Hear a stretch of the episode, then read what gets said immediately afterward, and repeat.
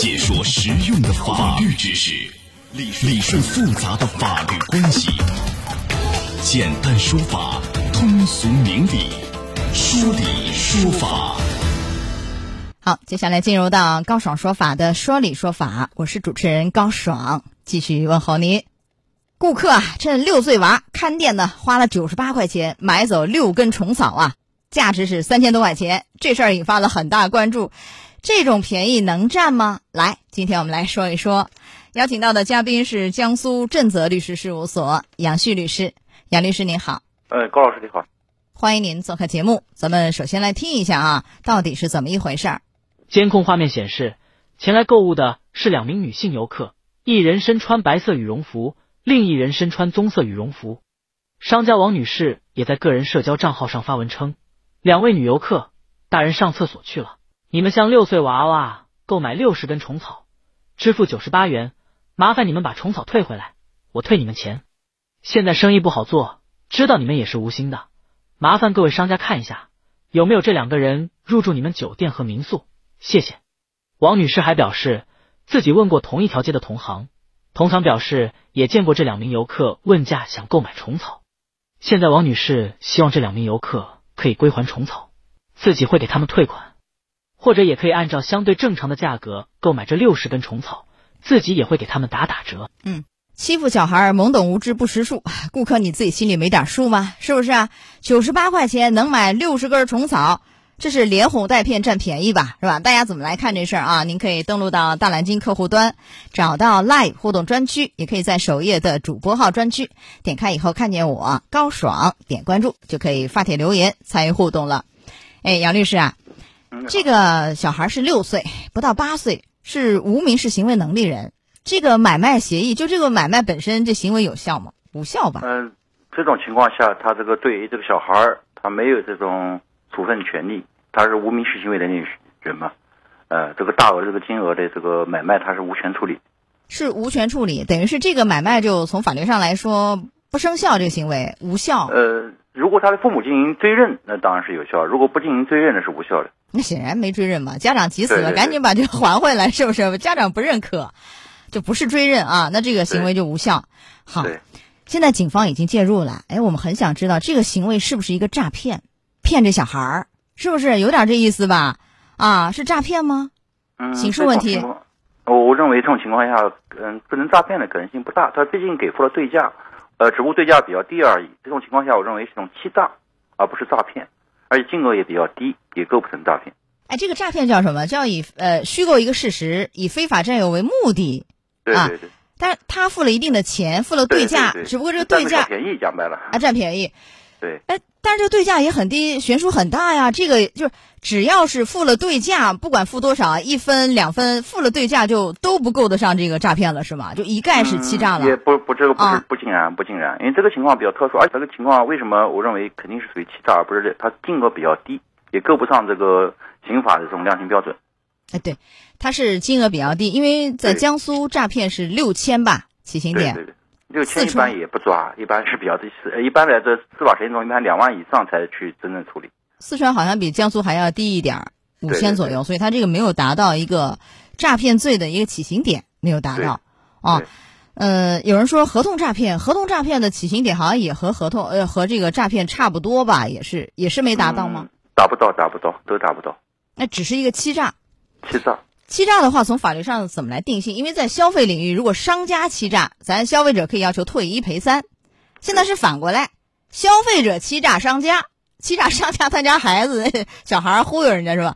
那你这个怎么样来主张这个买家消费者的欺诈责任呢？我这样要求可以解除这个合同，退还这个物品，或者要求补补偿这种差价。不能要求退一赔三吗？嗯，这个没有这种法律规定。哦，不可以，只是退还或者补差价啊。呃，但我们说，如果说这个诈骗够不上，合同诈骗也够不上，治安处罚有吧？罚款拘留。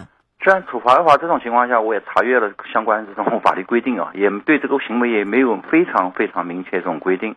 呃，如果处罚的话，也比较牵强，不是说不可以。呃，认为他这个可能违反这个侵犯人财产权利，给予一些拘留，但是对公安机关来说，毕竟是比较牵强的，一般来说也不轻易做。但是警方已经介入了，那意味着什么呢？比如说找到这两个人。对下一步会怎么处理呢？两个人进行协商协调吧。嗯，啊，您觉得就罚款拘留可能性不大哈？不大。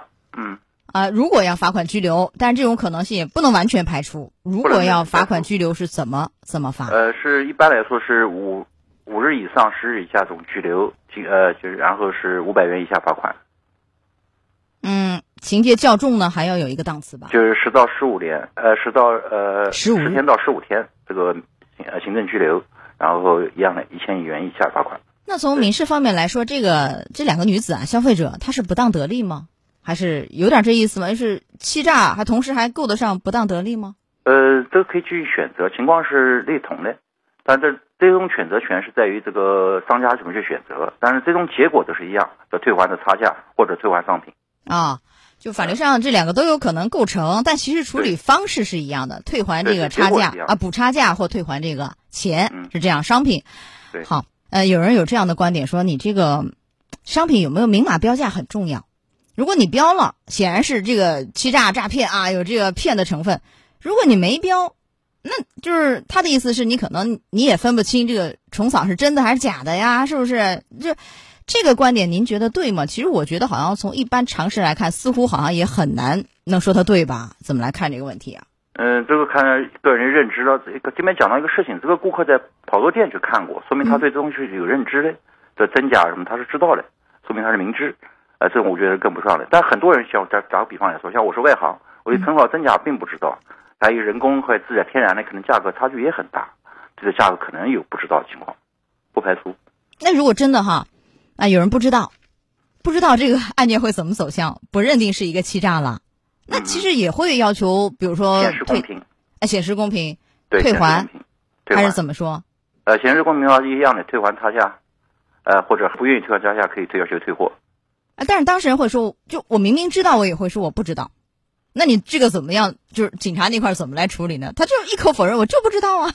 呃，一看看其他的证据啊，就是要是很多家具询价有这个过程，这个可能就认为他可能会有。好，还有一个啊，有人也会有这样的一个疑问：这个店主方面，您觉得有没有一些呃不太妥当的地方？比如说有没有叮嘱孩子不要卖东西啊？他们去上厕所了嘛，是吧？跟孩子说不要卖呀，你不懂啊，你要卖等大人回来呀。您觉得在整个案件里，这个卖家有没有一些过错啊？有这个问题吗？啊，有人也提出疑问这。个事情本身来说，我认为卖家没有过多的过错，只不过他对这个小孩儿把让去就帮助看店这种这种毕竟六岁嘛，有点就是欠欠妥吧，呃，比较欠妥。不用担责任哈。对对对，好，那这个店主王女士接下来应该怎么办呢？警方已经介入了，她可以怎么走啊？接下来，嗯，嗯，查到这个这个市场顾客以后进行协商，如果协商不成的话，可以走法律渠道去要求解决这个问题。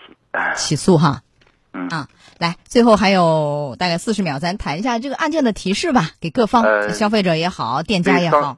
呃，对于商家和顾客来说，这交易时候大家就本着一个诚信的原则吧，呃，不要去贪小便宜，最后给自己造成不必要的麻烦。嗯，你这个贪小便宜，有可能就是吃大亏啊。这大亏对我指的是可能最后要面临啊、治安处罚、罚款拘留，或者是刑事问题严重的对，如果金额比较大，不排除一种刑事这种可能性。那比如说金额达到了某一些案件的这个起刑点，类似于诈骗，那可能就判刑是吗？对对，如果多次有这种情况下，多半就认定为诈骗了。他不是一次这么做的话，啊，多次一般法律上界定是三次是吧？对，一般是这样。啊，那您提示一下，这个诈骗罪的量刑很重啊，有多少啊？诈骗罪的话，呃，确实很重，因为从三年三年以上十年以下，然后比较严重的到十年以上。呃，电信网络诈骗都是很多很容易达到这个十年以上这种起刑标准。好的，来到这儿结束我们今天的说理说法，也非常感谢杨旭律师做客节目。好，杨律师，再见。呃，高老师再见。高爽说法节目收听时间：首播 FM 九十三点七，江苏新闻广播十五点十分到十六点；复播 AM 七零二，江苏新闻综合广播二十二点三十到二十三点。想咨询法律问题和主持人高爽互动，请下载大蓝鲸 APP 到高爽的朋友圈。节目微信公众号“高爽说法”，网络收听方式：江苏广播网三 w 点 vojs 点 cn。智能手机下载大蓝鲸 APP 或蜻蜓、喜马拉雅等，搜索“高爽说法”，可随时收听。